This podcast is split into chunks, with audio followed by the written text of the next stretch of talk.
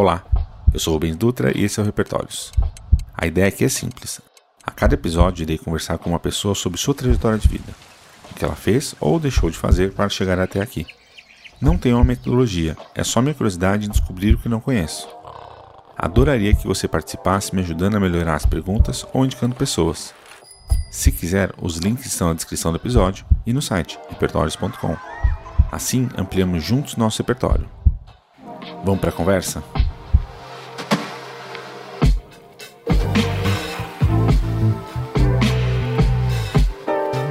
Hoje eu vou conversar com uma amiga. É, é, difícil sempre descrever as pessoas, né?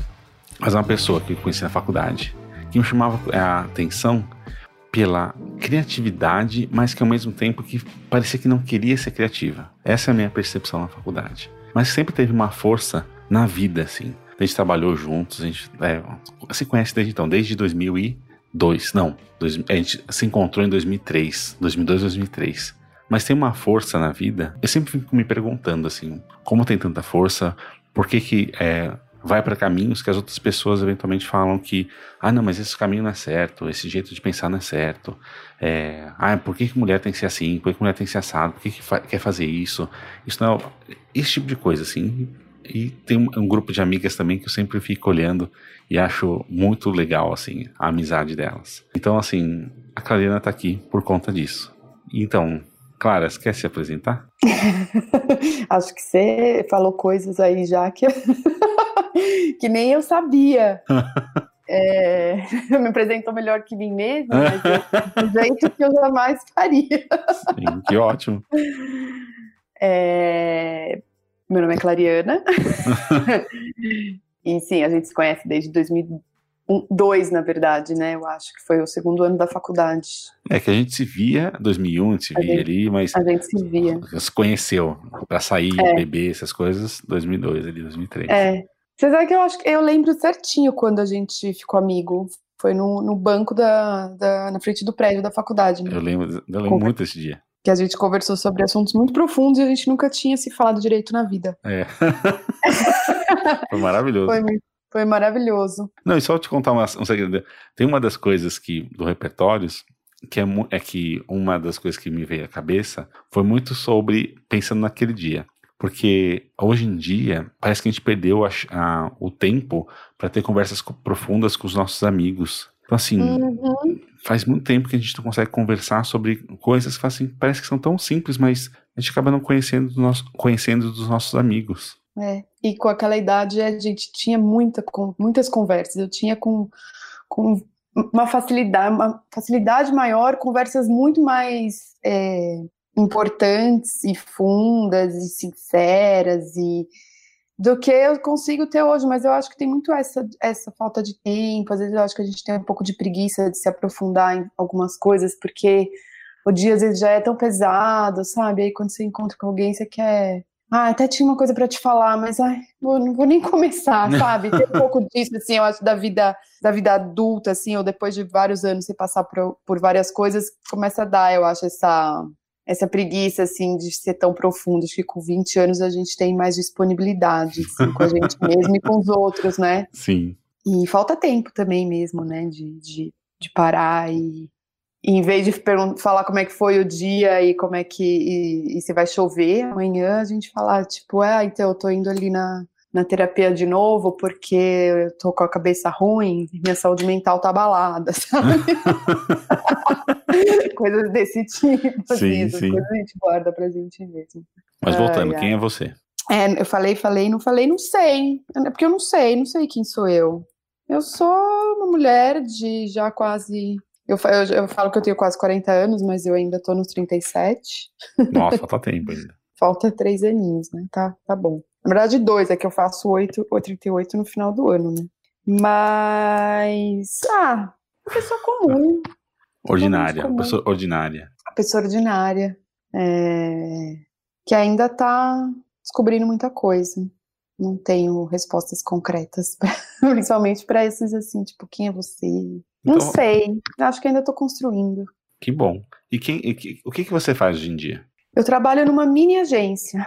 O que, que é uma mini agência? Uma mini agência. Eu sou atendimento, trabalho atendendo clientes em agência de design, né? A gente se formou junto, né? Em, em desenho industrial, então eu sempre trabalhei em agência, mas não como designer, né? Lá no começo, é, eu já me esquivei de ser designer, eu não me achava nem um pouco criativa, ao contrário do que você falou na minha apresentação, eu sempre achei que minha criatividade era extremamente limitada, e eu não entendo por que, que eu fui fazer desenho industrial, mesmo até hoje, assim, tipo, por que eu fui fazer essa faculdade? É, e no meio da faculdade eu já tinha percebido isso, então, mas enfim, quando eu comecei a trabalhar, eu comecei em agências, mas aí eu fui para uma linha muito mais, uma área muito mais administrativa, e aí eu fui indo para atendimento a, a, aos clientes das agências, e aí desde então vaguei por várias agências, é, como atendimento, aí no ano passado eu estava numa agência grandona, aí eu decidi que já tinha dado já o tempo. E aí agora eu, tra eu trabalho com, com um designer, é, que ele, ele trabalhava sozinho desde então, e aí ele queria, é, além de dar uma crescida, também tirar dele essa parte de ter que falar com os clientes, de ter que atender, de precisar vender. Então ele me convidou para ir trabalhar com ele, é, e eu fui num outro esquema completamente diferente, né, do que era antes é, menos uma carga horária muito menor e, e mais livre assim. Nossa, mas e aí eu fui uma coragem, né? Como que, como, e como você fez para ter essa coragem? Ah, eu tava com um saco bem cheio, na verdade, e, e eu sabia que lá onde eu tava eu não ia ter muito para onde ir, na verdade, assim, não, é, não era um lugar que tava me dando nenhuma perspectiva é, de nenhum lado, assim. Muito pelo contrário, tava, tava mudando muita coisa, e muita coisa que estava mudando lá era justamente o que eu não queria fazer, o que eu não estava com vontade de fazer. E eu estava super estagnada e sem nenhuma perspectiva de crescer. Então eu falei, ah, o que, que eu tenho a perder, né? E aí, não sei também de onde veio, porque eu sou bem certinha. mas, na verdade, eu sou super Caxias, né? Eu sou super certinha, eu gosto das coisas é, seguras, assim gosto das coisas mais seguras possíveis, mas eu fui, é, porque tinha muitos lados bons, assim, né?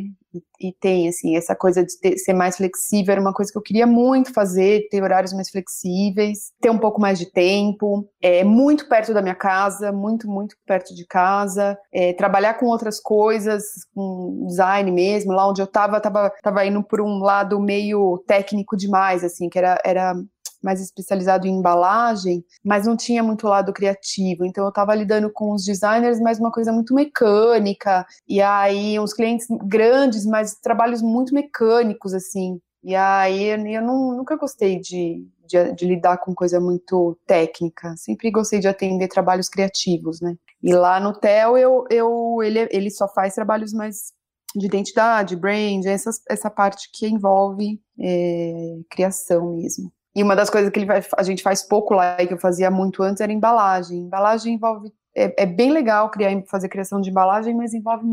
Vai, foi para uma parte técnica bem ruim, assim, bem chata, que eu não gosto, né? Mas tem gente Sim. que curte. Mas e você... aí eu desencanei, falei, ai, ah, não, não quero isso aqui. E eu tava, tava, lá, fazia muito tempo fazendo a mesma coisa. E tem uma coisa que eu queria perguntar pra você em relação a isso. Tipo, tem duas coisas que sempre me pega em relação ao Mackenzie lá que a gente fez. Hum. A primeira é, é, você acha que o Mackenzie forma bons designers gráficos ou ele forma bons designers na questão de você, de projetistas, de pessoas que vão pensar em projetos, não em é, o design gráfico em si? Eu não sei como é que tá o curso hoje, né? Porque mudou bastante coisa. Sim, Até estava conversando com uma irmã, uma, a prima da minha, é, prima da minha prima, priminha, uma menina de 18 anos, está prestando faculdade agora. E aí ela estava falando do curso, acho que ela prestou arquitetura, e eu comentei com ela que eu tinha feito é, design, numa, design industrial no Mackenzie e que era no mesmo prédio da arquitetura. Daí eu até perguntei se ainda era tal. E ela ah, é, mas o curso chama design, enfim, me senti a maior tia velha da rua, assim, falando com a menina. Então não sei como é que é agora, né? Eu espero que, que forme melhor, assim. Eu, eu achei que o curso, olhando agora, assim, eu acho que o curso era fraco em, nos dois sentidos, tanto na formação de designer como na formação de projetista. Mas eu acho que formava mais projetista do que designer. É, é porque, você falou, porque você falou disso, né? Tipo, a gente tem é, pessoas que se formaram com a gente, que são pessoas assim que não passariam nenhum curso nem de desenho, né? E se formaram em design gráficos, assim, que são coisas bizarras. É, e daí, tipo, os designers que, que, se formaram com a gente, que são designers ainda, eles não são designers, porque eles já eram designers antes. Eles não eram designers, eles não se formaram em design. Eles já eram designers, a, a, a faculdade só deu uma linha, vamos dizer assim, né? É, deu, dá currículo, na verdade, é. falar que você fez uma faculdade, é isso. Eu fiquei pensando nisso, né? Você falou, e daí, quando você falou de criatividade, que você não é criativa, realmente, se você pensar, assim, na minha visão, como designer gráfica, você não é realmente criativo. Mas como não. designer projetista, assim, é isso que eu sempre achei. Porque Entendi. eu acho que isso que a gente. Porque a gente tinha esse estigma, né? De, ah, quem desenha bem, quem faz não sei o que lá. Uhum. E eu acho que disso que você foi para uma área que as pessoas desvalorizam demais, mas sem essa área as pessoas não entendem que não existe a criação em si, né? É, é, teve, tinha muito disso, né? E ser designer tinha um glamour, né? Não sei se ainda tem. Não, porque... tem mais nada. acho, que, acho que já era, né? Nossa, tanto Mas que é difícil encontrar designer hoje eu sou designer, eu sou designer, diretor de arte, né? Até estava conversando com meu chefe outro dia, que é o Theo. E assim, que, que expressão é essa, né? Você, você se formava designer gráfico, aí você ia para agência, e aí o que, que você era? Você era diretor de arte. Diretor do quê? Você não dirige nada, meu filho. Nem sua Sabe? vida. Né? Aí é, tinha uma. Até essas nomenclaturas, assim, de, de cargo e tal, era meio é, exagerada, né? Assim, para. Pra, pra... Anos 90, essa coisa dos anos 90. É, eu não sei se essa, essa coisa de agência, né? Tinha um. Uma, tem uma egotrip, assim, né? Envolvida. Nossa. É, em publicidade, acho que muito mais, mas nas, nas agências de design também tem um pouquinho, né? Então, claro, o atendimento era, é o. Não é nada, né? O designer é o glamour, e, e para a área que eu fui, assim, que é. E o atendimento faz um pouco de tudo, né? Não Sim. só atende, mas tem que, é, além de entender todo o projeto, tem que entender toda uma linha de tempo e é, de execução que o designer às vezes não, não, não tem a, né, a noção do começo, meio e fim, porque é dividido em área, né? Então, primeiro vai para pro, pro diretor de criação, depois vai para o designer, depois vai para arte finalista, e eu tenho que pegar todas as pontas, né? É, entender todas as pontas e entregar todas as pontas, né? De um projeto mesmo sendo só atendimento. Então, muita agência, muita agência contrata também gerente de projeto e tal, mas basicamente as agências que não têm gerente de projeto, o atendimento que gerencia. Sim. Acaba gerenciando junto com normalmente o diretor de criação ou o chefe da criação. Então é um pouco era meio não tinha glamour nenhum, mas era é, é hiper importante ter alguém que faça isso em qualquer tipo de trabalho, né? Tanto que hoje, assim, deu uma. Já, já mudou bastante a área, né? Tem a coisa do design thinking, tem é, os, os produteiros, né? Os que eu converso muito com o Pre sobre isso, com o meu marido, que trabalha muito mais com a área de internet e tal. E engraçado, né? Você fala designer de produto nessa área de internet é.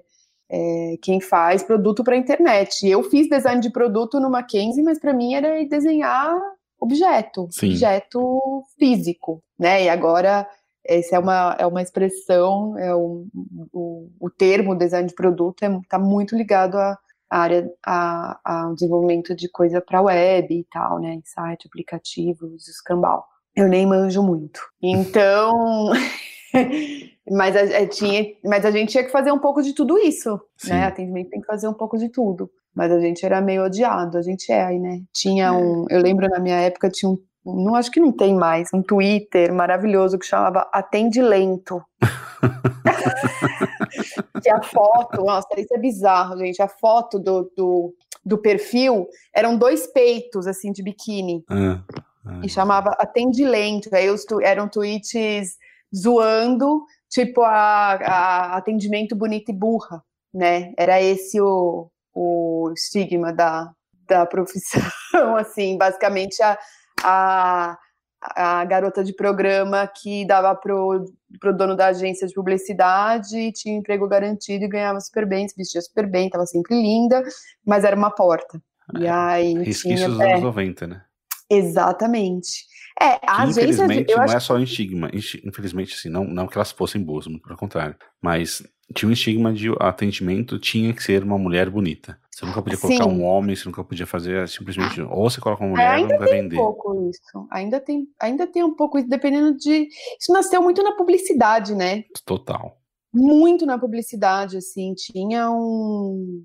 um essa coisa do glamour, do status e tudo mais se, se espelhava um pouco nisso também. Daí a, as mulheres da, das agências elas tinham que ser modelos, assim, mesmo as, né, as, não os atendimentos, as criativas tal. Então ficava, ficou esse, ah, nem sei a palavra, esse, esse, esse irque, assim, né? É isso, eu fui e, pensar. Tipo, né? meu, é, o que tinha de mulher na agência até pouco tempo atrás era só o atendimento. Uhum, a criação, exatamente. todo mundo, redatores, né, todo mundo era. É, é muito bizarro isso. Bizarro, cara, bizarro, é. É, uma sociedade doente mesmo, assim, e a gente, e, de, e desde, é, é, estrutura, estrutura mesmo, né, de... Mas vou, te, vou aproveitar isso e vou te perguntar uma coisa. A gente tá falando de coisas que são certas e erradas, né, então, quem, quem te ensinou a ver e a colocar mais o que, que era certo e errado, assim, o que, que era ah, não, isso aqui tá meio bizarro, isso aqui tá certo, isso aqui, ah, isso aqui pode ser, isso aqui não pode. Assim, quem, quem te ensinou na vida, é, não só na infância, mas du durante a vida,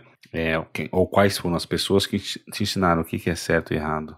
É, é eu, eu acho que mu muitas pessoas e muito a vida, né?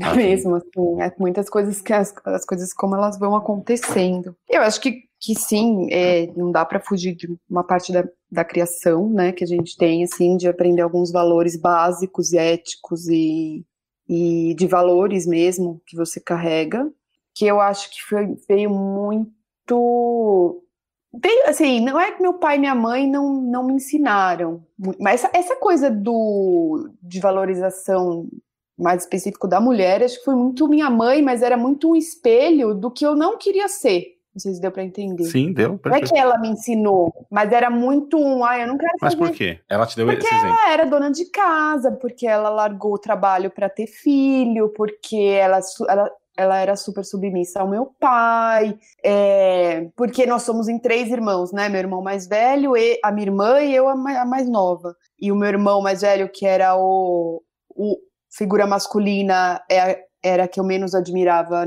e admiro na vida era uma pessoa completamente oposta, assim, que justamente fazia só o que eu achava errado. Talvez ele tenha me ensinado bastante a eu entender Sim. o que era certo e errado, assim. Mas daí o ponto, mas quem te ensinou, ou quem, quem te abriu os olhos para olhar para sua mãe e falar, não é isso que eu quero? Ai, não sei, cara, isso, acho que fui, nasci assim, eu nasci assim. eu nasci assim. É, a minha mãe falava muito, é, é, não, não vou fingir que não, minha mãe falava muito do tipo, não faça o que eu fiz falava bastante. Ela martelou isso, isso bastante na nossa cabeça, assim, na minha, da minha irmã. É, tanto que a minha irmã é ultra workaholic, assim, super. Ela trabalha, é uma cadela velha. Só trabalha. ela só trabalha. Ela trabalha pra caceta. E acho que isso também tem muito do trabalho, sabe? Não largue nada por pessoa nenhuma, por homem nenhum. Tenha seu próprio dinheiro. É, estude. É, não dependa de ninguém. Essa frase a minha mãe falava muito. Nunca dependa de ninguém. Então eu tenho, eu, eu, tive muito. Bom, você sabe disso porque eu dizia para você que eu não ia casar, que eu não ia fazer nada e que eu ia ser rica.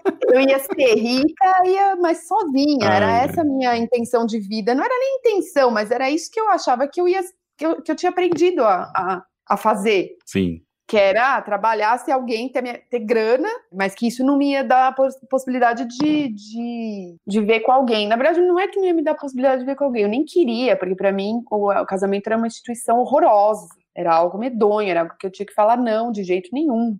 Eu tinha trauma, né, de casamento, porque eu aprendi, olhando o casamento dos meus pais, que ia dar merda. Então, usando exatamente isso, a gente parando nesse ponto, quando que você viu é, ou por que que você viu, que aquilo não era exatamente o problema da instituição, em si, eventualmente dos seus pais, que eram um, aquela relação não era desse jeito. É, eu acho que bom, muita terapia, né? muita terapia. Sim. Que ainda, ainda faço bastante. Ah, porque eu, eu acho que eu tive alguns espelhos é, de minhas amigas, assim, acho que acho que ajudaram muito a me dá outras outras perspectivas. É, a gente tem um grupo de amigas, você falou no começo, mas é, só até complementando, é um, é um grupo muito sólido, assim, de, muita, de muito apoio, e que a gente tem esse, esse contato, esse apoio desde muito jovem. Então, é, aprendi muito vendo também os relacionamentos delas, as famílias delas, né, famílias que eram mais harmônicas, casamentos que você fala, nossa, que legal, deu certo ali, né? Mas eu acho também que essa história do casamento foi porque eu tive sorte ou oportunidade de construir a relação com uma pessoa e, e, no começo até foi bem difícil, eu não queria casar, eu não queria morar junto, eu não queria nada, assim, eu mal queria me relacionar, porque eu tinha muito, muito, muita aflição, assim, Sim. de repetir papéis. Mas eu acho que eu consegui, com a ajuda até dele e dessas amigas, né, muito mais que da família, assim, a enxergar que eu poderia ter uma vida própria. Sim. Não repetir a vida de ninguém, né? Apesar de que eu acho que ainda tem coisas que a gente tá, que a genética tá, a genética é forte, a gente tá fadado a repetir algumas coisas.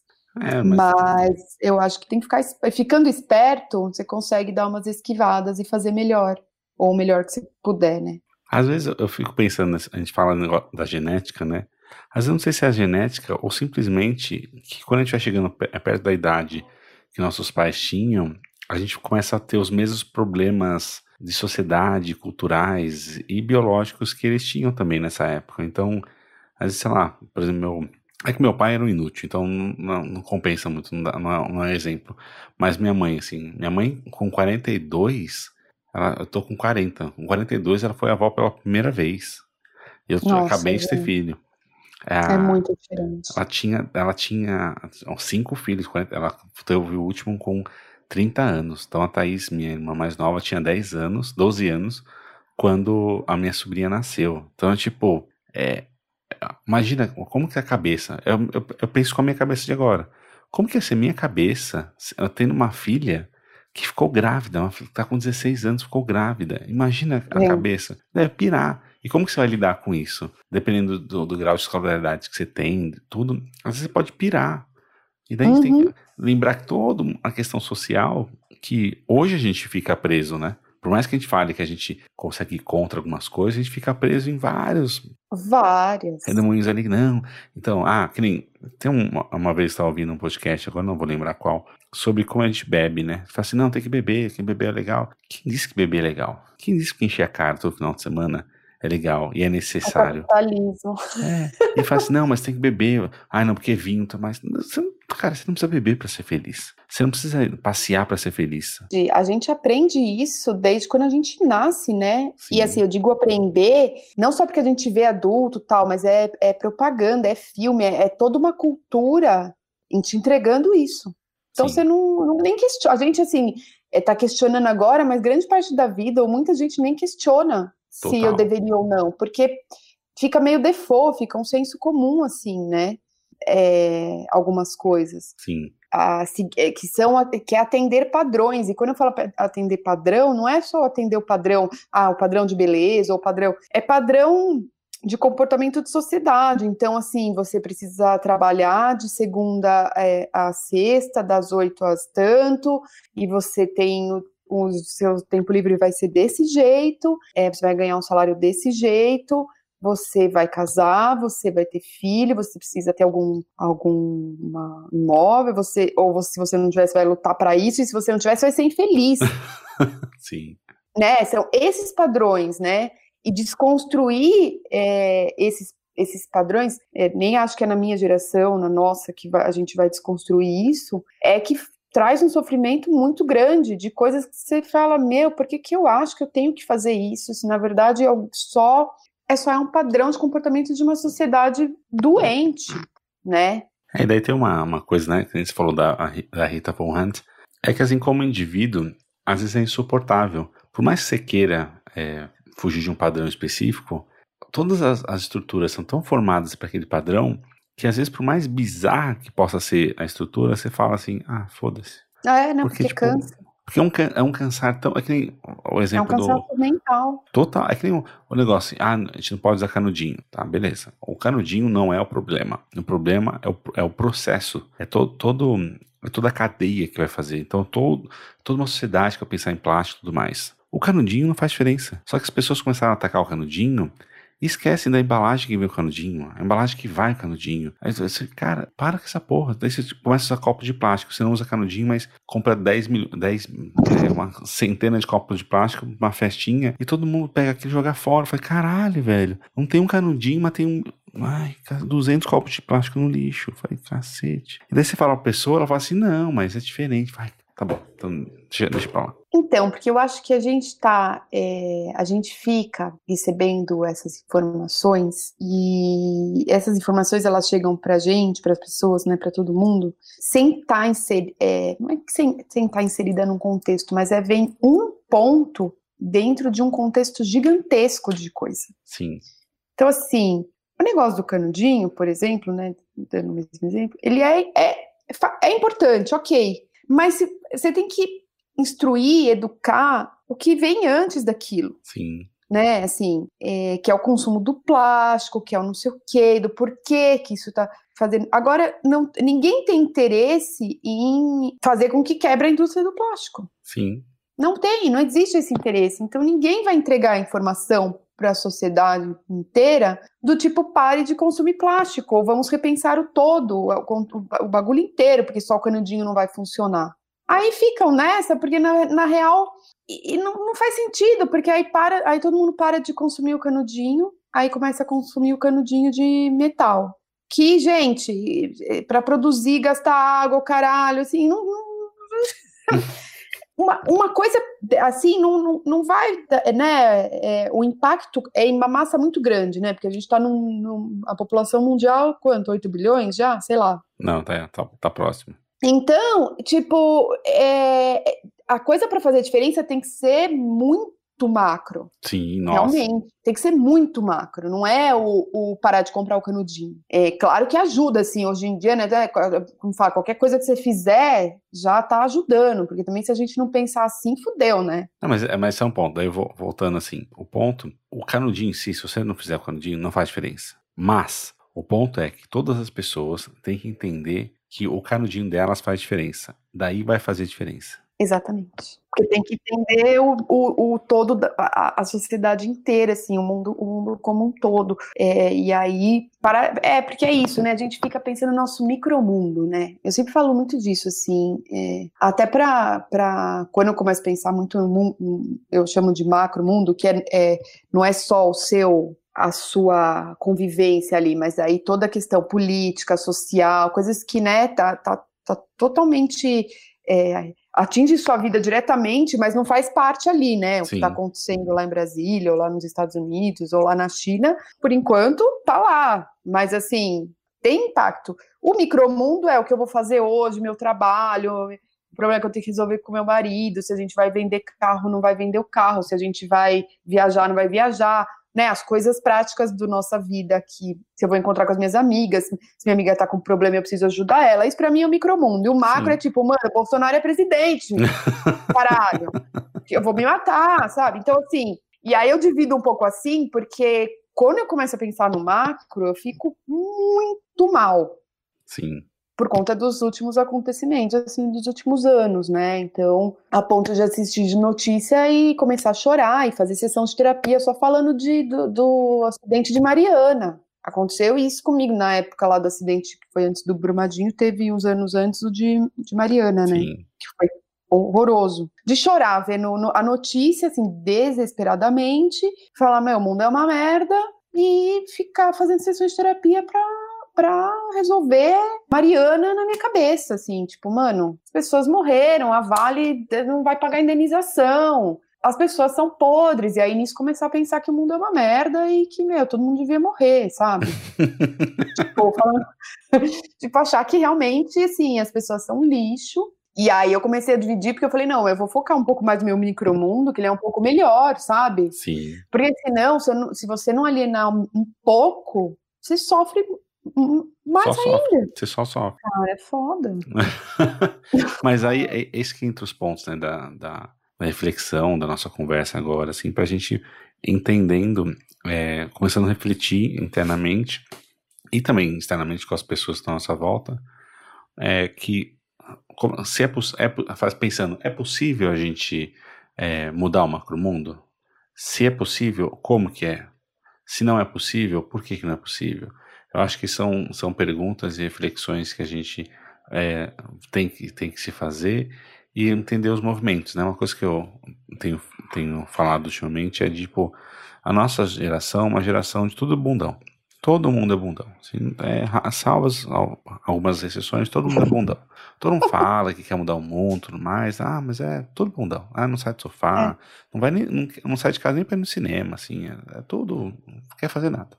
Não limpa a casa, só todo mundo tem diarista, não sabe mais limpar a casa. Então o ponto é de.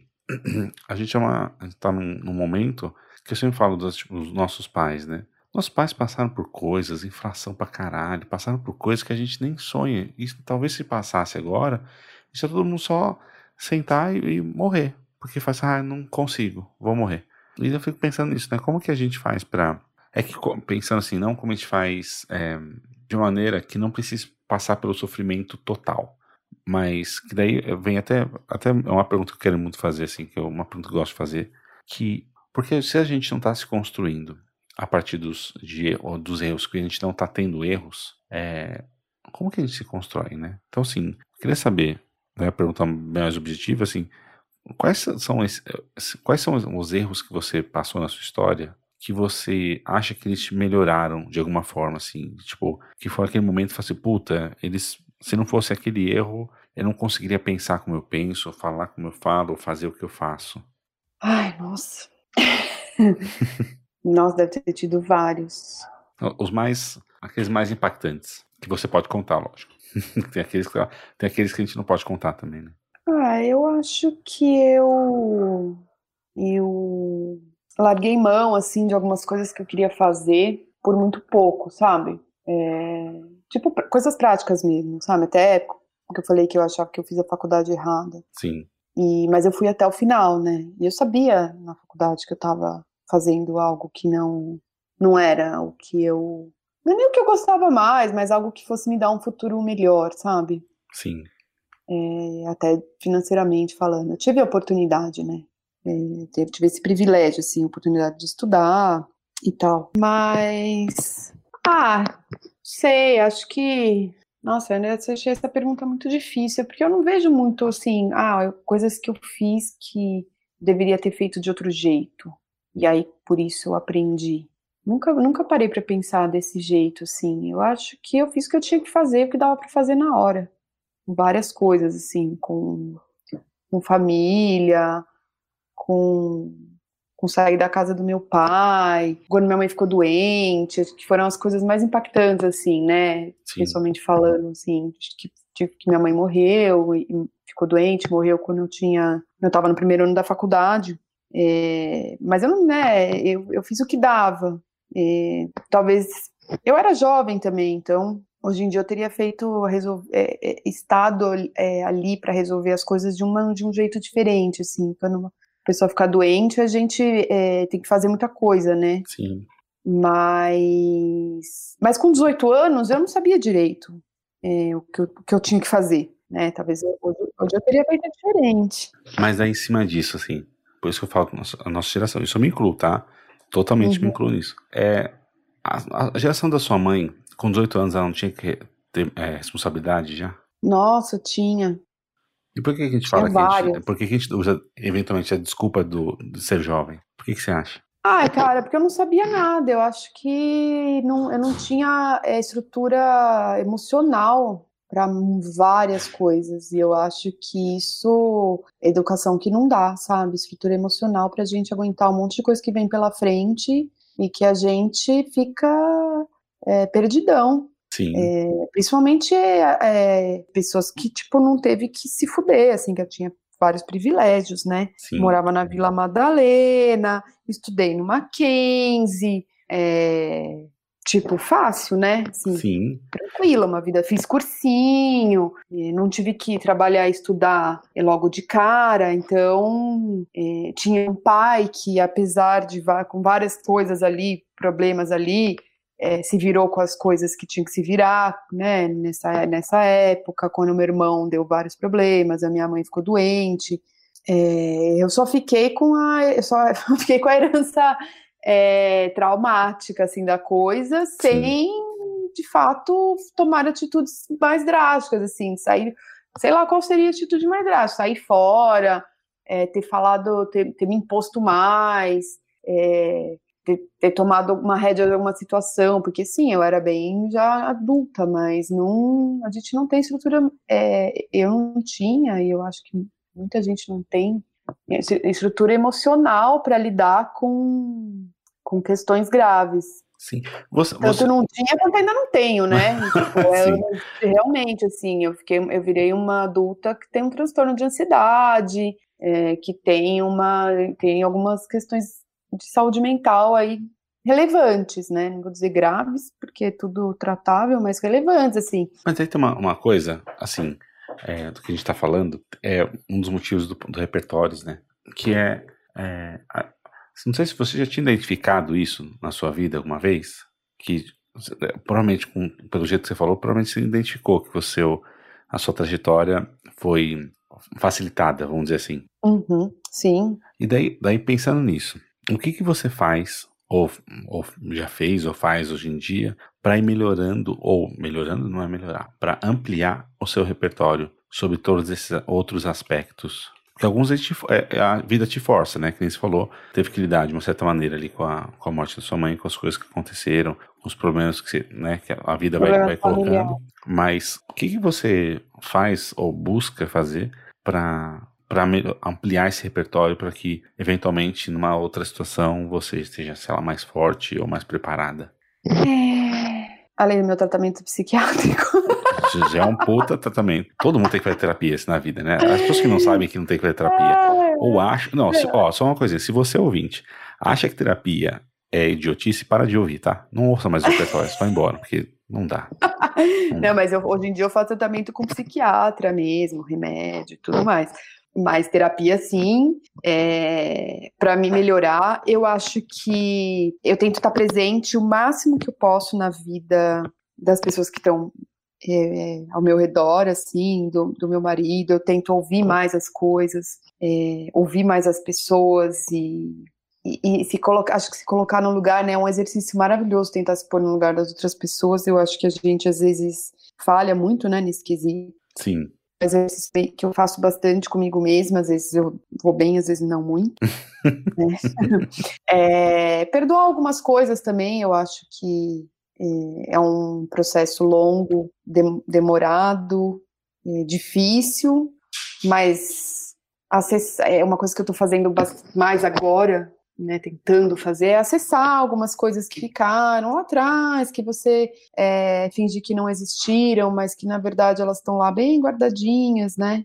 E que, querendo ou não, isso, isso reflete muito no, na, na, em quem eu sou hoje, né? E em quem eu vou ser amanhã. Então, tentando acessar isso, entender o, o que, o, alguns acontecimentos que na hora você simplesmente enterra, né, para não, não, até uma proteção, né, nossa, né, Sim. a gente enterra muita coisa para não ter que sofrer. É...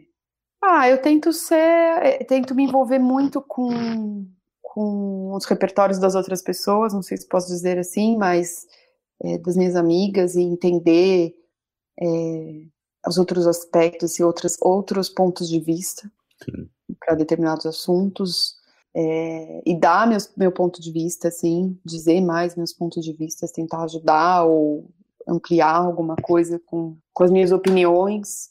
E, ah, sei lá. E daí, disso tudo que você falou, eu queria saber, assim, da sua trajetória, toda, todo o seu repertório construído. Eu queria que você me falasse o que, assim, me passar um momento para de assim, o que te deu mais orgulho, é, ou tipo, foi mais importante na sua vida, e o que te deu mais, ou o que te deu mais vergonha, assim, de ter passado, ter falado, né? Tipo, que nem todo, todo homem, um dia ele se percebe falando um machismo bizarro, assim, né? E daí fala assim, caralho, eu falei tal coisa um dia. Tem Nossa, alguma coisa? Tem, tem, tem. Tem várias, né?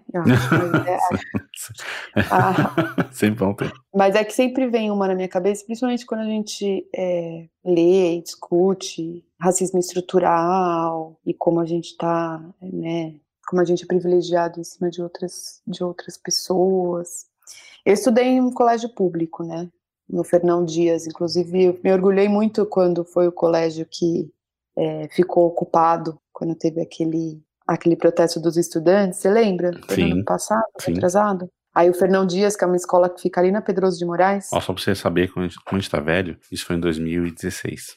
Ah, é, nossa, parece, parece que foi ontem, gente. É, então, a gente tá velho. O tempo passa mais. Passa, você percebe. Eu perco a noção do tempo, você vê, né? Não, deve ter sido ano passado, retrasado. Eu só sei por causa do lugar que eu tava. Gente do céu. Bom, eu estudei lá, é, e aí é, eu tinha uma, uma amiguinha na, na escola, a Alessandra, que quando eu, era pequ... quando eu era criancinha, pequenininha, ela era minha melhor amiga, a gente tomava lanche junto no, no recreio, assim. Sim. E ela me contava várias coisas, ela, era, ela é negra, eu não sei, não faço a menor ideia de onde ela tá hoje, e a mãe dela era doméstica. E aí ela me contava várias coisas, porque eu, eu era uma branca numa escola é, estadual, é, de uma família que morava na Vila Madalena. Então, assim, eu, eu tava dentro ali daquela estrutura, eu tava num uns passos Você era rica. bem. Eu era rica, exatamente. Eu tava ali na- lá na frente. É, a galera morava no Taboão da Serra, que estudava lá, morava longe, morava na periferia. é, e, enfim, minha melhor amiga era filha de uma doméstica. Minha melhor amiga daquela época era filha de uma doméstica, que pra mim era uma coisa longe, mas ao mesmo tempo, isso foi maravilhoso ter isso na minha vida. É, já falando da, da parte boa de falar da parte ruim que eu fiz, mas eu tive contato com isso muito cedo, assim. é, Enfim, eu tive contato com um preto gay na, na escola. Ele era super repetente, ele tava na sala do meu irmão, ele era bem mais velho, assim, ele causava na escola, ele era uma figura, cara. E, e eu era criança, tinha uns 10 anos, assim. Então é, foi boa, essa parte foi boa, eu tive contato com, com muita coisa ali no Fernão. E que se eu tivesse estado em outro colégio ou mais ali só perto dos, dos meus amiguinhos do prédio, eu não teria, não teria vivido isso. Sim. Mas enfim, a Alessandra era minha melhor amiga e eu, eu depois eu cresci, assim, a gente cresceu, já ficou adolescente, né, aquela fase insuportável dos 13, 14 anos. Aí eu já comecei a ficar amiga das meninas mais popularzinhas da, da, da escola, as mais bonitinhas, não sei o que, aí fiquei me achando. E aí eu esnobei ela de um grau que a, a gente deixou de ser amiga e um dia eu virei pra ela, eu não lembro exatamente o contexto, mas um dia eu virei pra ela e falei assim, é, você nem é bonita. Aí ela virou pra mim e falou assim, mas quem disse que beleza é, que eu ligo pra beleza? O que importa não é a beleza. Eu falei, a beleza é que importa sim. Ah, isso, E eu nunca esqueci isso. E aí eu fui atrás das minhas amiguinhas brancas, Sim. e, e eram umas amiguinhas que tinha vindo de colégio particular pro público, sabe? Aquela, Sim. aquela, aquela galera que Repetente. deu errado. Deu, é, deu, deu ruim em algum momento da, da grana dos pais, e aí tiveram que botar a, a cria do, do, do colégio particular no colégio estadual, um choque, né? Ô, Mas eram mais patricinhas, o playboyzinho, não sei o quê. E, e aí eu falei isso pra. Eu dei uma. Foi, eu fui escrota, assim, eu fui escrota com ela. Eu era uma criança, cara, eu já fui bem escrota. Crianças são cruéis, né? Isso foi um negócio muito marcante na minha vida, assim, que eu, eu nunca esqueci, cara, que eu fiz isso. Mas tem uma, uma coisa que eu, até, eu sempre tento colocar isso em algum episódio. É, é que eu acho é, tem um ponto de gente é, é, sabedoria aprender com o erro do outro, né? É não errar. É, então é saber olhando tipo uma pessoa é, errando ali, falando uma escrotidão, e você fala, puta, nunca posso, nunca posso falar algo assim. Só que para isso você precisa ter o repertório de entender que aquilo é errado ou não. Se você não tiver o repertório de aquilo ser errado ou não, você vai olhar para aquela situação e falar, é isso aí, acabou. Uhum. Mas a, a- eventualmente, se você não tem oportunidade de ver alguém fazendo entender que aquilo é errado, você não acha também necessário a gente eventualmente ser, é, falar, é, ser escroto? Errar? É, é, errar. Porque se a gente não é, você acha que a gente consegue aprender sem errar? Eu até acho que a gente consegue aprender sem errar, mas eu acho que errando a gente aprende bastante. errando, errando, eu acho que errando a gente aprende raiz, assim. Sim. A gente aprende na raiz, sabe?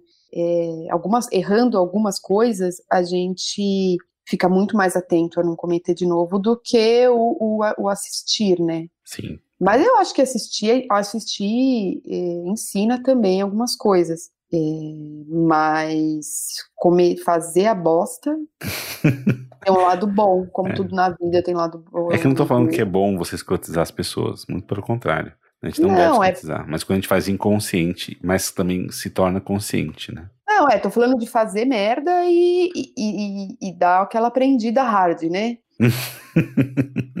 é, às vezes é inevitável e o lado bom é tudo tem o lado bom. O lado ruim é ter feito a merda porque foi Sim. escroto mesmo. Não é uma coisa que você se orgulha, é uma coisa que você sente vergonha, tem que você se culpa, né? Sim. Ah, eu fui, muito, eu fui muito escroto com muita gente, nossa. Sim, não, mas tem isso que você falou, tem uma, uma, uma passagem do. Uma passagem, uma, uma frase do, do Ulisses Pondé, que ele fala, né? É, é bom que a gente não esqueça que a gente. todos os nossos erros. Porque pelo menos a gente. É, é difícil a gente cometê-los de novo, né? O problema uhum. é aquela pessoa que nunca errou, ou se imagina se esquecesse. Se esquecer todas as escrotidões que você fez na vida, você continua sendo escroto. É, eu, é. Então tem um benefício. Então... Tem, tem um benefício. Eu fui, eu fui bem, eu fui bem escrota. Foram bem escroto comigo também. Quando alguém é escroto com você, você também Nossa. aprende um pouco, né? Porra! Mesmo não sendo você o escroto, você, você apre... aprende a falar. Sabe que você aprende? A não dar um murro na pessoa.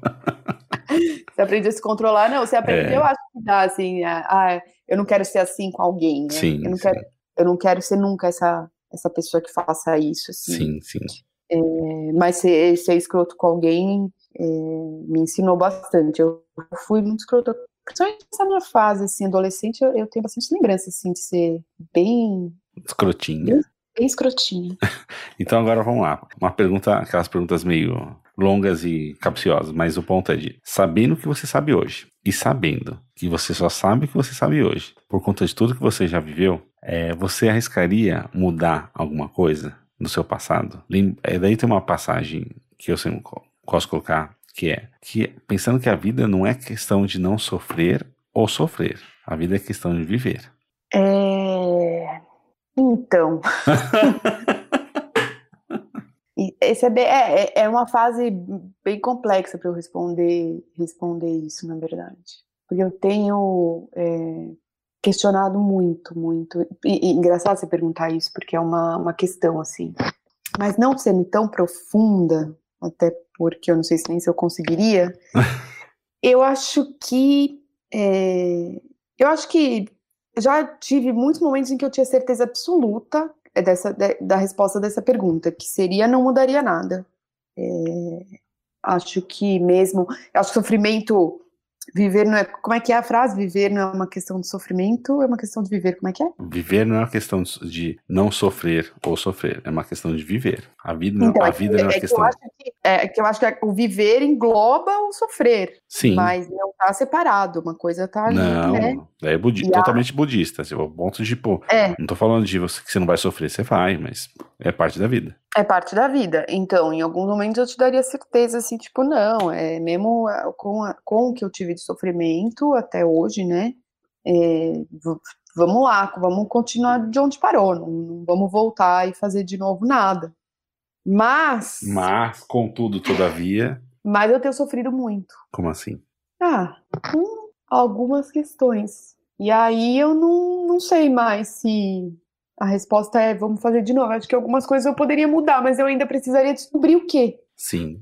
Eu, eu não sei o que, mas se, se alguém virar para mim, tá, eu tenho até hoje. Hoje, se me perguntar, eu falar, não, continuaria tudo igual. Mas se amanhã eu tivesse uma resposta de alguma coisa que eu mudasse, eu sofreria menos hoje, eu mudaria. Mas tem uma, tem uma coisa Entendeu? que eu sempre. Sim, total. Não, mas é que tem uma. Você falou disso, eu sempre penso, né, na, na minha fase, nas minha, na minha fase doente, em algumas coisas que aconteceram ultimamente, eu sempre me pego assim, é, quando a gente tá na, entre aspas, na pior, é, parece que a gente, a gente quer fazer esse so, parar de sofrer, né? É, só que depois que passa, passa. É até uma coisa, por exemplo, no, o governo brasileiro, até onde eu saiba, né? Posso falar uma idiotice, mas é, ele considera, quando a gente fala de suicídio, por exemplo, que a gente acaba não falando muito, é, fala assim: no governo brasileiro, ele não ele não, não deixa é, fazer eutanásia porque é o simples fato que é ninguém em, em, plena felicidade, em pleno gozo da felicidade, num dia que tá com a família, sei lá, num churrasco, bebendo cerveja com os amigos tudo mais, ninguém naquele dia vai querer se matar. Então todo mundo quer se matar, tem alguma questão que é muito anterior, que é uma questão muito mais profunda. Então meu ponto sobre essa pergunta é que, tipo, é, a gente tem momentos, sim, e esses momentos às vezes podem ser durar um dia, ou pode durar algumas horas, dias, semanas, ou dependendo como for, anos. Não que a gente tenha que ficar sofrendo por anos e não fazer nada, né? Mas a questão que, eventual é sempre de pensar que como que a gente pode querer mudar alguma coisa, só, só que eventualmente depois que passa isso, vem uma, é, um aprendizado, às vezes tão, tão forte, tão profundo e tão estrutural pro restante da nossa vida, que é, mim, Ah, sempre, sim. que eu sempre fico É. pensando nisso. É, eu, eu, eu tive. é, imagino que você também passou por coisas bem medonhas, né? Hum. E que você, na hora que você sai disso, você fala, mano do céu, como eu fui fundo e como eu voltei é, com uma outra, com uma carga muito maior, assim. Autoconhecimento, de esclarecimento, assim. Um arsenal de, de coisa nova, assim, você volta dessas, desses mergulhos, né? Sim. E aí você fala, porra, até tem momentos que você fala, porra, se é pra voltar assim, até vamos lá, meu, porque eu volto. eu volto sabendo muita coisa, não é que eu volto bem, ou, Sim. né? Até a questão da euforia, né? Nossa, eu volto com aquela sede de viver, né? Tipo, não, não é isso, mas você volta com, com conhecimento de si próprio muito profundo, que eu acho que só quem acessa é, esses buracos é que consegue ter uma noção, assim, porque é Sim. muito foda, né? É, não, é porque disso é tipo. É um tipo, quando a pessoa fala assim, ah, não, eu vou, eu vou conseguir fazer o processo de empatia ou alteridade, né, que é, deveria ser a palavra certa, mas o ponto é de, é, ah, eu, eu entendo, quando alguém fala assim, ah, eu entendo você, que você é depressivo, assim, cara, cala a boca, você não entende, você não faz a menor ideia. O ponto é, É. se você não, você não teve ah, um quadro depressivo, se você não teve uma pessoa na sua família que passou e você estava junto aquilo lá, você é só um idiota tentando puxar assunto. Não, e eu acho que mesmo que você, mesmo que você tenha tido e a pessoa tenha outra, é tão diferente. um Sim, total. E total. mesmo assim, eu acho que é difícil de você medir, né? Cada pessoa sente, eu acho que cada pessoa sente de um jeito, é, mesmo tendo a mesma coisa, né? Sim. Então, é, é- nossa, é uma complexidade, assim, essas. Em geral, sei lá. Então eu vou- te fazer a última pergunta antes de entrar pro outro ponto. É, como você já ouviu o podcast, você sabe o que, que é, que é. É bom ser você? Ah, essas perguntas para esse meu momento tá péssimo. Uma resposta negativa, não sei. Por que você Agora- sabe? Ah, porque eu acho que eu tô, não tô, não, não sei, me questionando muito, assim, se, se eu sou uma pessoa boa. O que, que é ser uma pessoa boa? Então, é porra do padrão de bondade que eu tenho que seguir, caralho. Que eu não sei, que eu, que eu não sei se eu sigo. É, não é isso, eu acho, não, eu acho que é, como eu tô num processo de autoconhecimento muito iniciante, mas querendo, assim, eu acho que eu ainda preciso conhecer vários lados meus. Então, eh, talvez eu conheça algum que não seja bom ser eu, mas hoje é, assim. Eu reconheço que eu tenho, eu sou, eu estou, né, habito no mundo de um jeito muito confortável. Então, eu só agradeço, assim. Não sei quem que eu agradeço também, porque eu não sou religiosa. mas sei lá. Agradeço ao, ao acaso, ao puro acaso, do- do, acaso, universo. É, o universo, a energia do acaso, sei lá que porra. É, mas que bom, isso sim. Mas eu não sei, hoje em dia eu não tô. é, é, eu tô com, com- questionando é, o, que eu, o que eu valorizo e desvalorizo, assim. Então eu não sei se isso é, é motivo pra. Qual foi a pergunta mesmo? se é bom ser você. Se, é, se isso é motivo pra eu dizer que é bom. Ah, mas esse é o ponto, né? É, Uhum. Eu quero que você, que você me dê uma resposta, não pensando nos outros. Pensando que é, tipo, é que eu não vou usar os meus exemplos ultra esdrúxulos aqui, que o Gui até gosta de ouvir também, mas os ouvintes, eu vou poupar as pessoas que estão ouvindo o podcast, mas que é, o bom ser você é você, tipo, ah, o que eu gosto de fazer é comer shampoo. E acabou. Ah, eu gosto de comer shampoo, e daí? Não tem que ligar, as pessoas não têm que ligar pra mim. Tipo, o Bolsonaro não tá Ah, lá? mas- O Bolsonaro tá lá, é um imbecil. Os, fi os filhos dele não são quatro imbecis.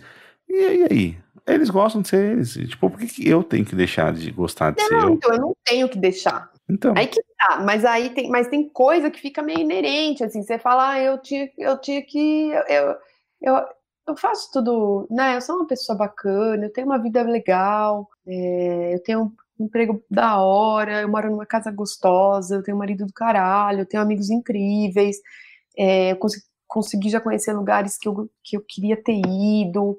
Eu curto ver TV e, meu, posso ver TV né, a hora que eu quiser.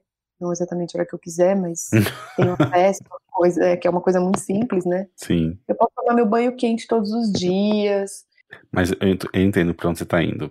Eu consigo Mas- me tratar, eu consigo me ter companhia. Mas meu ponto é, eu sei que você está falando de um ponto que é, é pensando em todo, todo o caos que tem no mundo, tudo que acontece é, é quase uma. É quase é, feio você se, se sentir bem e aproveitar por conta de tudo que Uhum. acontece. Uhum. É, mas o ponto que a gente também tem que entender que tem, tem vários elementos na nossa história, na nosso, nossa sociedade, que fazem com que eh, todos esses elementos vão, vão acontecendo. Só que daí, lembrando, daí pensando na, na Rita Von Hunt de novo, quem não, não conhece vai estar na descrição, mas é- é que a, a- esse- essa mudança é, é macro.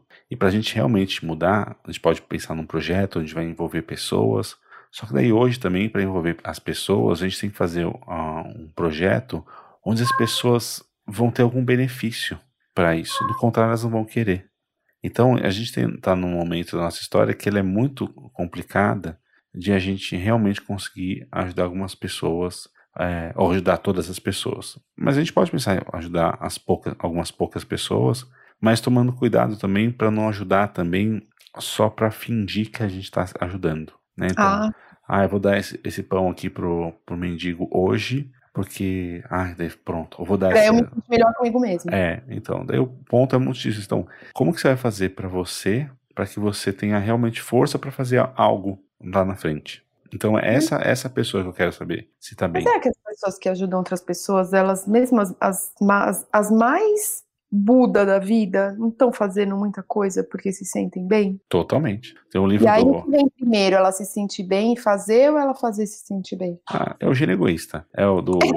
Sabe o gênio egoísta? Gênio egoísta. Não, você conhece o livro Gênio Não, Egoísta? Não, não conheço. Mas a gente é assim Então, mas. a gente nasceu assim? É, então. É, É, natural do ser humano? a, a, a, a- como fala, a teoria do Richard Dawkins é exatamente essa, de que todo, todo ser, por menor que ele seja, ou maior que ele seja, ele sempre vai fazer tudo pelo benefício próprio. Uhum. É, então, assim, a gente, quando a gente faz uma, uma boa ação, muitas vezes essa boa ação pra gente poder. Ai, viu, fiz essa boa ação. A, a- a pessoa, sabe aquela Uhum. pessoa que eu acho, acho uma pessoa escrota, assim, que eu vejo tanto assim, as pessoas vão pra, pra Ásia ficar tirando foto, foto com o, oriental, vão pra África tirando foto com, com o negro de uma, de uma tribo. Assim, que filha da puta. Que, que você, que você, você tira pessoas com foto em São Paulo? Não, porque eles não são bicho. Não é bicho, né? Só que a pessoa faz, ai, que bonitinho, ajuda, é, ou Lu- Luciano Huck da vida que vai, ai, você viu, eu dei 100 mil reais pra pessoa, deu, caralho, nesse, nesse, nesses 30 segundos de comercial que teve, passou agora, você ganhou Uhum. 10 milhões, que Uhum. escroto. Então para de, é, para de fingir que você está ajudando as pessoas. Então o meu ponto é de, não é ser liberal, não é ser uma pessoa de, de ultradireita e tudo mais, mas também é um ponto de entender como a esquerda às vezes faz a gente pensar muito de que a gente está devendo muito para o mundo. É, acho que tem um ponto de equilíbrio que a gente tem que chegar para a gente poder conseguir viver nesse mundo. Porque, isso nem, nem você falou, que se a gente ficar pensando em todas essas problemáticas, todo vai se matar e acabou, porque não tem o É, que né? fazer. Não tem o que fazer. Mas o ponto Aí a é, gente volta pro micromundo e faz aquilo que está ao seu, ao seu alcance. então, eu quero saber, nesse seu micromundo, você gosta de ser você? Sim. Então. Porque Eu tô nesse. lidando muito com as plantas, né, ultimamente. Aí eu fiz Sim. uma coisa recentemente que eh, não sei, aí até pegando muito o que a gente falou, até o, o quanto eu fiz por mim, o quanto eu fiz pelo próximo, o quanto eu fiz para todo mundo, para mim, pro, pro outro, o quanto eu fiz porque também conheci uma pessoa muito legal que fez comigo e aí acaba me, acabou me impulsionando muito. Mas foi um evento de que juntou um monte de gente que curtia planta para trocar muda de planta. Animal. Foi animal, cara. Foi ali na ocupação 9 de julho, sabe? Sim. Lugar incrível, né? Sim. Então eu vou aproveitar. Então aproveitar. Antes de você falar disso, eu quero que você fale com mais, mais detalhes. Deixa você falar, a gente vai ter as indicações. Então, é, eu quero que você me fale de tu, tudo que aconteceu de, é, da sua vida, as pessoas que passaram pela sua vida, quem foram os seus mentores? Minha mãe, com certeza, apesar de tudo. Minha irmã, um pouco, apesar dela não saber talvez ela é. saiba agora. Se eu ouvir, talvez ela ouça. É, minha tia, minha tia Renata, foi um exemplão, assim, mas que eu não vejo ela há anos, mas quando eu era, quando eu era mais nova, fez muita diferença. Por que essas três mulheres? Ah, foram, acho que foram exemplos de Talvez elas tenham respondido muito daquela sua primeira pergunta lá de da onde você aprendeu o certo e o errado. Sim. Acho que elas foram muito exemplos de certos e de errados. Então, é, é muito importante assistir, né? Sim. Mas pensando na minha parte de formação, assim, mais aquela parte, aquela, aquele lado criança, né? Sim. Depois mais velha, com certeza minha terapeuta, fiquei com ela 13 anos mas que eu troquei agora. Sim. Mas ela foi, fez parte de muita, muita coisa assim na minha vida. Mas acho que é isso. Gostei, só mulheres fortes. Uma professora de dança. Uma professora de dança me ensinou coisa pra caceta, cara. Eu parei a dança faz um tempo, mas eu fiquei três anos com ela, ela foi muito foda, nossa. Foi, foi, foi pouco tempo, assim, mas ela me ela ensinava muita coisa. Maravilha. Incrível. Só mulher, né? Só mulher, que é, ótimo. É. Outro dia alguém perguntou assim: ah, não, você tem. Falou assim: ó, você é homem, fala, fala um homem foda que você acha na vida. Ele falou assim: cara, tem meu tio. Você pensa em foda? Eu falei assim: cara, eu penso em mulher, muitas mulheres e acho que dois homens. E daí eu falei assim: porque eu não sei se é por conta de nascer numa casa onde minha avó era a pessoa mais forte. Daí minha, minha mãe é a segunda pessoa mais forte. Meu avô uhum. basicamente estava para pagar as contas e encher o saco uhum. da minha avó. Uhum. Então, é, não sei, porque é, é uma é, coisa. É um pouco consequência de ter vindo de uma família muito doente, onde os homens é, conseguiram é, fuder mais do que as mulheres. Sim. Acho que tem um pouco disso também. E eu acho que é, a, a mulher, ela tem uma é, um, um, acaba sendo muito exemplo de para muita gente, porque eu acho que o, o, o, poder feminino é muito foda, né, cara? Assim, o fato da mulher trazer a vida ao mundo, acho que tem um pouco de um significado mais.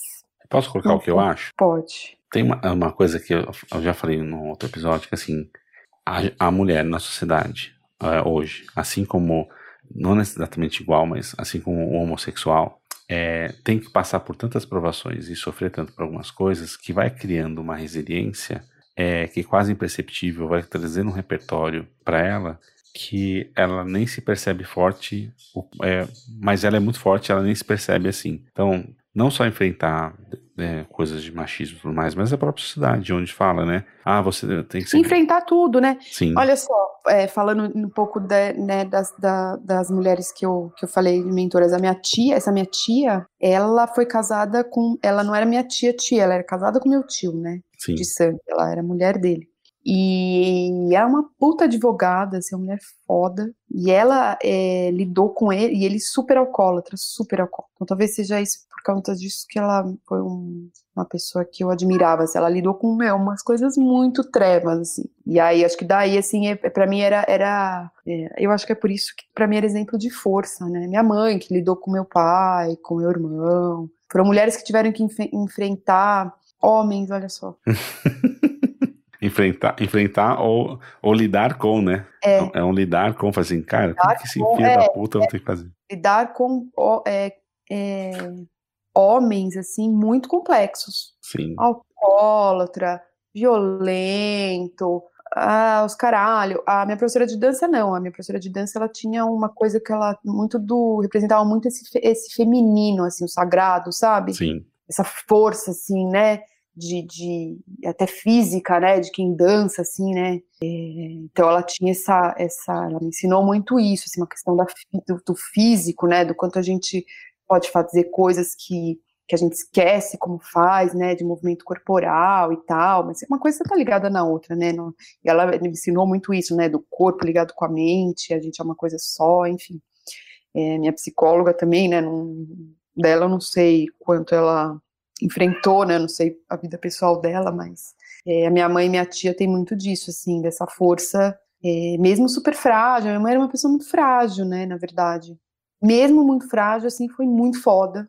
Então acaba sendo um, um exemplo, assim, de várias coisas, tanto pro bom quanto pro ruim. Né? E daí só colocar um disclaimer, porque sempre que eu ouço algumas coisas de relação, relacionado ao feminismo, sempre lembrar que o feminismo é igualdade e nunca é homens sobre mulheres ou mulheres sobre homens, né? Então não. tem muitas vezes que eu tô ouvindo algumas coisas e falo, não, porque homem não faz isso, homem não faz aquilo. Eu falo, puta, eu faço, mas eu entendo ao discurso que a gente tem dar mais voz, fazer, fazer deixar um imperativo, mas eu sei que tem muitos dos nossos ouvintes, principalmente, assim, que é, são homens que de, realmente não são, não, não, não, ajudam as suas mulheres. É, eles dividem as coisas, porque então é uma questão de, tipo, afinal a vida é tua, filha da puta.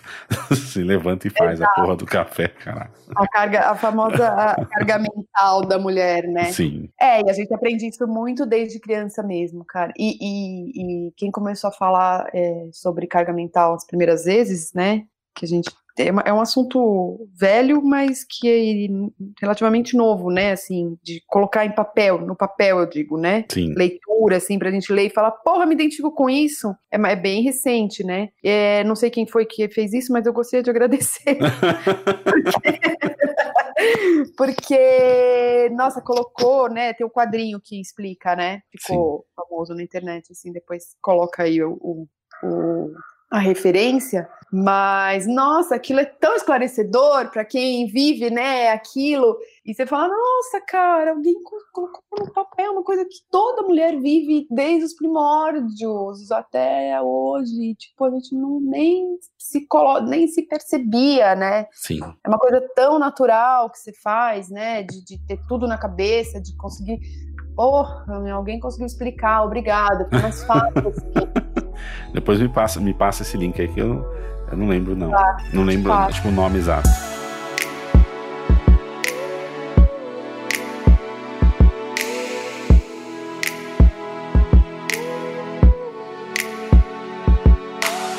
Mas agora eu preciso que você me ajude a ampliar meu repertório queria que você me passasse alguma coisa que aqui você pode falar, agora é, falar mais sobre o seu projeto que eu te interrompi lá atrás, mas é, sobre ampliar seu repertório, pode ser é, a, alguma coisa, tipo um livro, uma ação, uma, um passeio, é, o que, que você quiser. Tipo, o que você quiser aqui colocar como uma coisa para ampliar o repertório das pessoas que estão nos ouvindo e minha. Ah, vou falar do, do, da história das plantas, então. Pode Mesmo falar. Que falando naquela hora lá. Desculpa te interromper aquela hora, mas queria que você falasse desse pedacinho aqui. É porque foi um, foi um, uma ação legal que a gente conseguiu assim fazer e reunir um monte de gente que que se interessava pela mesma coisa, mas que não conhecia, assim. Eu tenho um Instagram sobre, que eu falo sobre plantas, né? E, Qual que é o endereço? Manas das Plantas. Manas das Plantas, maravilhoso. É um, é um Insta que eu comecei fazendo com duas amigas, mas é, elas acabaram saindo, porque, enfim, tinham outros, outros não davam conta, né? Assim, tinham que se dedicar a outras coisas. E essa coisa de ter Instagram parece que não, mas dedico, você precisa de um tempo, assim, né? Pra, uhum. pra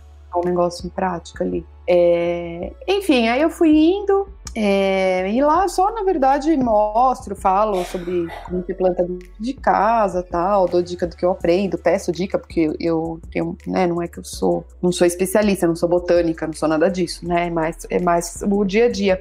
E aí, no final do ano passado, né, é, já pulando assim, eu conheci umas pessoas bem legais, pelo Insta mesmo, e aí um cara veio me procurar para fazer um, uma ação de troca-planta, que é nada mais é do que reunir um monte de gente que tem planta e que tem planta repetida em casa, tem mudinha, tem é, propaga planta tal, para trocar uns com, um, uns com os outros. Assim, ah, eu levo uma planta e troco por outra. E aí eu falei, ah, vamos fazer, topo, né? Ele nem é daqui de São Paulo, mas ele falou, ah, vamos fazer em São Paulo tal. E aí a gente conseguiu programar para fazer agora no começo do ano. E, meu, e foi um negócio muito gostoso, assim, de reunir gente que você não fazia a menor ideia, um monte de gente legal, uma vibe delícia, um monte de planta, um monte de gente interessada em, em contato com, com natureza, em contato entre as pessoas, em ser gentil um com o outro. É... Acabou assim que teve um resultado enorme de, de participantes muito mais do que a gente achava. E as pessoas saíam felizes do lugar, sabe? Uhum. E a gente foi tão gratificante. Falei, nossa, que. Eu saí leve do, do, do, dia, assim, desse dia. Eu falei, nossa, que gostoso que é se sentir feliz e sentir que o outro também tá, né? Quer dizer, eu acho que sentir que o outro tá feliz também te faz feliz. Sim, total. E aí, isso foi receber, assim, essa, essa vibe, esse, esse, essa leveza no ar, assim, esse dia foi um negócio muito legal. E as pessoas vieram falar que também sentiram. Então é uma coisa que eu nunca tinha feito nada parecido, nunca tinha me metido pra organizar nada. e, e foi incrível, e acabei conhecendo gente incrível que que bom, né? É bom assim, você volta, é, volta não, você começa a ter uma falar, até que tem gente legal ainda. eu sou um pouco diferente, né? Da, da, da, eu sou um pouco é, pessimista, assim, em relação à humanidade e tal. Sim. E eu acho que a gente é muito mais podre do que. A gente é um pouco dos dois. Todo mundo tem um pouco dos dois. É, eu acho que a gente é um pouco dos dois, é, mas eu acho que. É, mas não boto muita fé, assim, no mundo, sabe? Eu não sou. Eu não acho que vai dar tudo certo. vai dar tudo errado. Pro mundo vai dar tudo certo para o ser humano que não pode. Ah, é, então. é da humanidade mesmo que eu tô falando. Sim. Eu acho. É, eu só eu espero que, que muda, é, o mundo vai. Daí tem chance. Eu só espero que minha filha consiga é, viver um pouquinho nesse mundo bem. Eu acho muito difícil que minha filha queira fazer algumas outras coisas, porque só espero isso, né? Que tenha seja uma coisa é, é, não seja uma destruição total para ela se a gente colocar uma é, pessoa no mundo para sofrer vai demorar. O apocalipse vai demorar acho que vai ainda ter a geração da, da sua filha tal mas mas tem mais gente bacana né? Olha só é, é legal assim, quando você vê muita coisa né? Você vê na TV, vê a galera eh, se fudendo assim no mundo, aí você fala, olha, tem gente legal, gente que você consegue conversar. Ah, então, em cima disso, é, eu queria que você me indicasse uma pessoa, uma única pessoa, que você tal, é, talvez nunca, nunca tenha tido uma conversa como essa, é, que eu possa ter uma conversa com ela para você ouvir o episódio dela. Eu vou indicar uma pessoa que eu acho que eu já tive algumas vezes essas conversas com ela, mas eu acho que ela ainda tem muito a acrescentar. Uhum. Eu gostaria muito de ouvi-la falar. Bora. É uma, uma das minhas melhores amigas, que é a Denise. Depois eu te passo. Tá bom. Denise o quê? Denise Tunkel. Tunkel, é, esses nomes difíceis já tem é. essa lá. Meio fina. Você me passa. Então eu vou colocar na minha, na minha listinha, daí em breve eu vou entrar em contato com ela. É uma mulher zona. Tem várias. Tem, nossa, tem assim, pessoas incríveis que eu gostaria de ouvir, que com certeza tem muito repertório. Esse meu grupo de amigas realmente é do balacobaco, viu? Bora de idosa. Você começa Mas a usar é... com propriedade, né? Quando é, você começa a usar é com propriedade do, do balacobaco, quer dizer que você é chegou numa idade. Né? Cara, ela pode apavorar o boca do balão. Maravilhoso. É, e elas realmente são referência, assim, para minha vida, da minha vida adulta para frente, assim. Não é nem referência, elas são uma rede, elas Sim. são um chão. Maravilhoso. Então agora eu só queria te agradecer e te pedir para você se despedir das pessoas. Ai, tchau, gente. Como é que se despede das pessoas? Não sei, cada um Obrigado, se despede. Espero, ah, eu espero que não tenha sido confuso. Acho que é, foi quase uma sessão de terapia. eu fui bem honesta, mas acho que tem pode ter ficado confuso porque eu vou de um assunto ao outro com uma certa rapidez. mas tomara que gostem, né? Vão gostar, tenho certeza absoluta. Sirva pra alguma coisa. Esse é um dos pontos, assim, a gente tem que lembrar que não existe um repertório igual. Quando fala assim, ah, mas eu queria ouvir mais histórias de tal. Não tem. Cada não. pessoa é única. E, e ah, nossa, graças, graças a bom Deus, né? Graças a Deus, eu tô. Ah, fiquei chatíssima. Se tivesse outro, alguém igual a mim, seria um porre, cara, pelo amor. Muito obrigado, cara, por essa participação.